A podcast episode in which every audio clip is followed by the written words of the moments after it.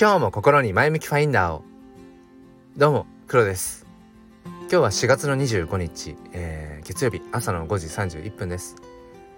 えー、習慣である朝の10分ジョギングをしていてうんなんかね本当にもうこの時間でも十分明るいっていう感じで。このねその何て言うんですかねえっ、と春めいてきた感じにうちの5歳の娘もやっぱりつられていて朝起きるのがなんかどんどんどんどん早くなっています昨日の、えー、予定していたえっとね朝6時から予定していたコラボライブもね結局ね娘がもうその開始より前に起きてきてだから土日両方、うん、予定していたコラボライブができずうんどうしたもんかなっていう ことを思っております。えー、ということでですねえっ、と今日は、えっ、と、メタバース空間にえっと、えっと、フォトギャラリーを、うん、写真館を作ってみたっていう、えー、そんなお話をしていきたいと思います。えー、よければお付き合いください。このチャンネルは、切り取った日常の一コマから、より良い明日への鍵を探していくチャンネルです。本日もよろしくお願いいたします。ということで、メタバース、うん、まあ、仮想空間ですね。まあ、今回は、えっ、ー、と、まあ、仮想空間、メタバース、まあ、いろいろ、まあ、あるんですけれども、あのオンサイバーというね、まあ、NFT を、うんまあ、展示できるまあなんていうのかなこうスペースがあるんですね。うん、でそれをそのまあ、えっと、プラットフォームを使って、えー、自分の写真 NFT を飾ってみました。でどういう経緯かというと、うん、このスタンド FM のパーソナリティでもある、えー、アスママさんですね。えーまあ、以前からうんまあ、何度かこうやり取りをしていたりして、まあ、コラボライブをさせていただいたりもあってでアスママさんからこの前教えていただいたんですよね。でどういうタイミングかというと僕がそのフォトボイスっていうものを始めたんですね。うん、自分で撮った写真に、えー、2分20秒くらいの、まあ、今こう喋ってるようなこういう音声を重ねてうんでまあ BGM を流すっていう、まあ、このスタンド FM っていうのがこうもう何ていうんですかね垂れ流し状態みたいな感じだとしたらそっちのフォトボイスはもう少しこううんなんかギュッと濃縮したような作品に近い感じですね。だから写真寄りのうんものになってるのかなって思うんです。でそのフォトボイスを始めましたよなんてことをこのスタンド FM でお話をしたらあすママさんがあオンサイバーに飾ったらなんか良さそうですねとおっしゃってくださって。で僕もそのオンサイバー自体はまあ、以前から知っていたんですけれども、まあ、自分自身のその写真 NFT をそこに飾るっていう、まあ、発想になってなかったんですよね。だからこれって本当に何て言うんですかねその知識としてあったりとか知っていたとしてもそれが自分事として自分の中にあるいろんなこう点が結びつくかどうかってやっぱ別だよなって改めて感じました。だから本当にアスママさんには感謝をしているんですけれどもまあそんなこんなでそのオンサイバーメタバース空間にじゃあ自分のまあ、写真をね、うんまあ、飾ってみようと思って昨日やったんです。でその、まあ、飾るためには、まあ、メタバース空間なのでそれが NFT である必要があるんですね。うん、だからまあまず自分が、えっと、NFT にしている写真に限るんですけれどもまあくしくもこれは、まあ、そもそも僕がね以前に、うん、やっぱりその写真の可能性っていうもの、まあ、写真 NFT の可能性をこう追求していきたかったのでまずは自分の写真を、まあ、NFT 化するということを、まあ、やってみたんですね。ですでにやっていて、まあ、オープンシーというあの NFT の売買をねする、えーま、なんだマーケットプレイス、うん、に、まあ、すでにこうミントしていた並べていた状態になっていたのでそこからまあただその美術館 美術館というか、えっと、メタバースのね空間の、えー、オンサイバーの方にただ連動させるだけなのでもう全然ものの数分でこう壁壁にこう写真をねポンポンポンとこう飾っていくそれほんとそんな直感的にできる、うん、すごくね簡単だったんですね。でまあそのまあ無料の中で選べる何て言うんでしょうその空間の種類がいくつかあってでそのなんか見た目もいろいろあるんですよ。うん、ほんとシンプルな感じの空間もあればちょっとこう明るい感じまあちょっと暗めなとかいろいろあってでその空間によってまあ飾れる NFT の数も違ったりしてで僕はまあなんか本当にシンプルに、うん、なやつを選んだんですけれどもまあその中でもあえてまあ10枚程度に絞ってでその NFT の、まあ、画像のサイズとかもいろいろねえっと形が変え形っていうか、うん、大きさを変えられるんですね。でそれを変えたりとかして調整をしてうんでまあできたんです。ですごい簡単にできるなと思ってでなんかさらに言うとうん以前どこか遊びに行ったそのオンサイバーのね ごめんなさい NFT のなんか展示会みたいなところ。うんでねなんか音楽が流れてたなと思って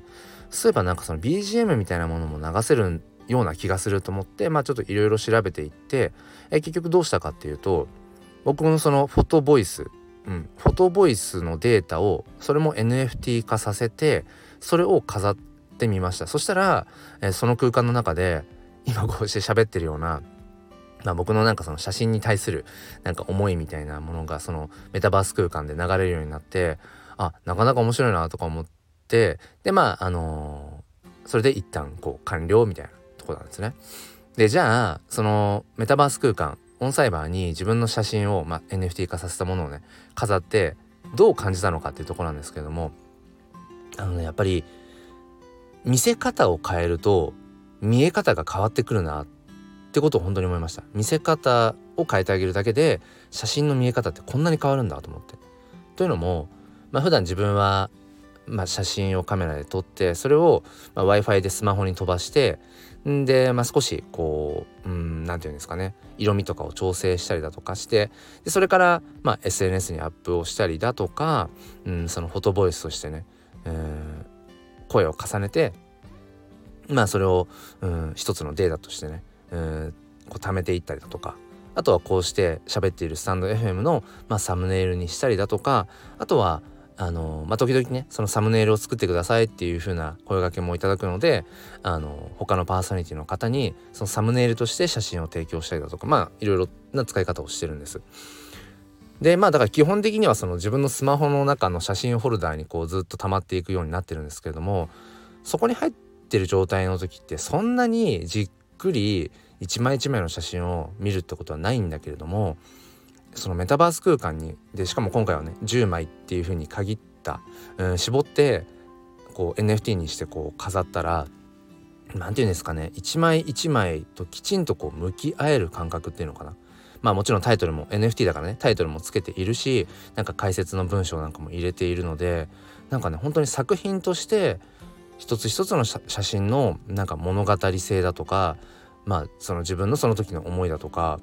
とねこう向き合っている感じがすごくあってあなんか急にこの、まあ、手前味噌ですけど自分で撮った写真の価値っていうものがなんかねよりこうくっきりと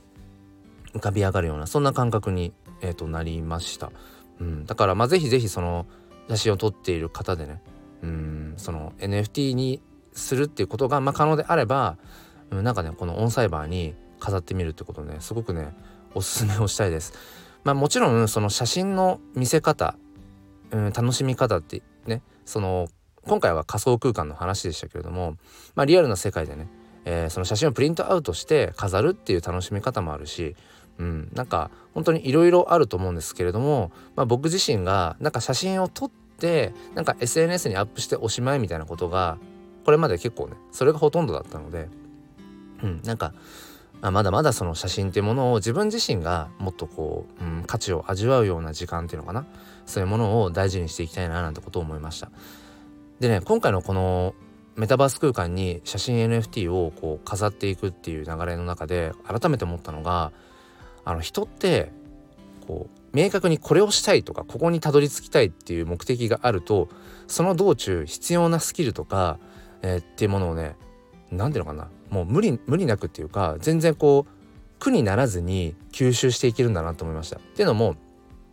まあそのそもそも NFT に写真をしていたのでそれをただ飾るだけのところまで良かったんですけれどもそのメタバース空間で音を流すにはどうしたらいいんだろうかっていうところで自分のそのフォトボイスをえっ、ー、と NFT にする時に全然 NFT になるできなかったんです。でなんで NFT できないだろうと思ったらまあ結論から言うとその僕が最初にいつも撮っているフォトボイスのうん、まあ、データの形式が違ったと。うん、で NFT の、えーとえーと、連動しているっていうのかなものは、まあ、MP4 だったんですねその動画系のものに関しては。なのであじゃあ自分のもともと撮っている、えー、状態のデータの形が MP4 じゃないからじゃあ MP4 にこうコンバート変換しなきゃいけないなっていうところから始まって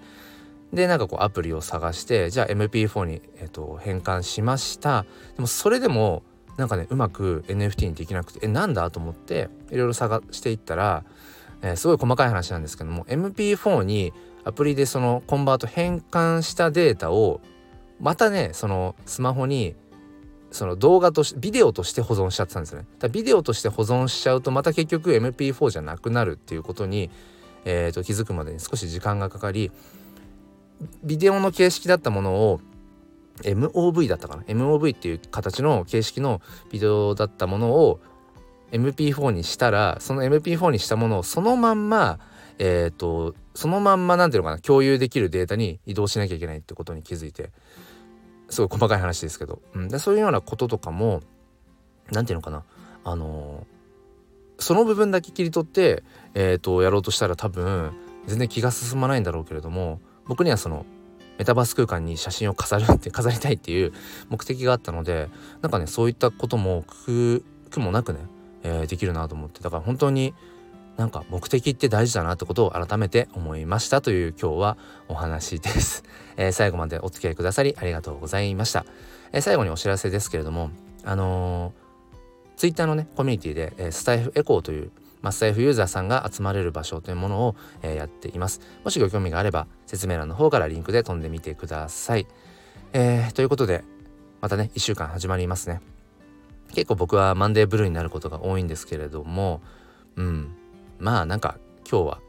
そんな感じはないかな。あんまりあんまりっていうか全然ブルー感はない。まああの空はね 青いですけど僕自身は、えー、ブルーじゃないなってところで、えー、ぼちぼちやっていきたいと思います、